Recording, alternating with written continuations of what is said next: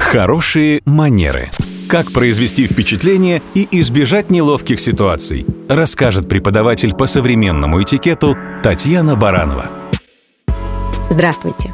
Театр – это храм искусства. А еще это общественное место, где одновременно собирается большое количество людей. Чтобы всем было комфортно друг с другом, важно вести себя культурно и уважительно по отношению к другим гостям и работникам театра – если все же возникло какое-то недопонимание, ну, например, с местами в зале, лучше обратиться за помощью к апельдинерам, сотрудникам театра. Они помогут быстрее и комфортнее разрешить подобную проблему, чем если бы вы разбирались самостоятельно и портили настроение себе и окружающим.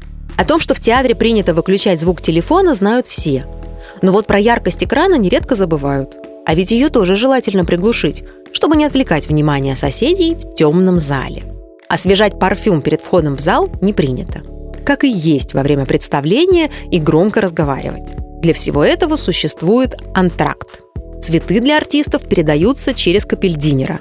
В Большом театре, например, вход в зал с букетом строжайше запрещен. По окончании представления лучше не сразу выбегать из зала, чтобы потом не стоять в очереди в гардероб, а все же проявить уважение к артистам и поблагодарить их аплодисментами.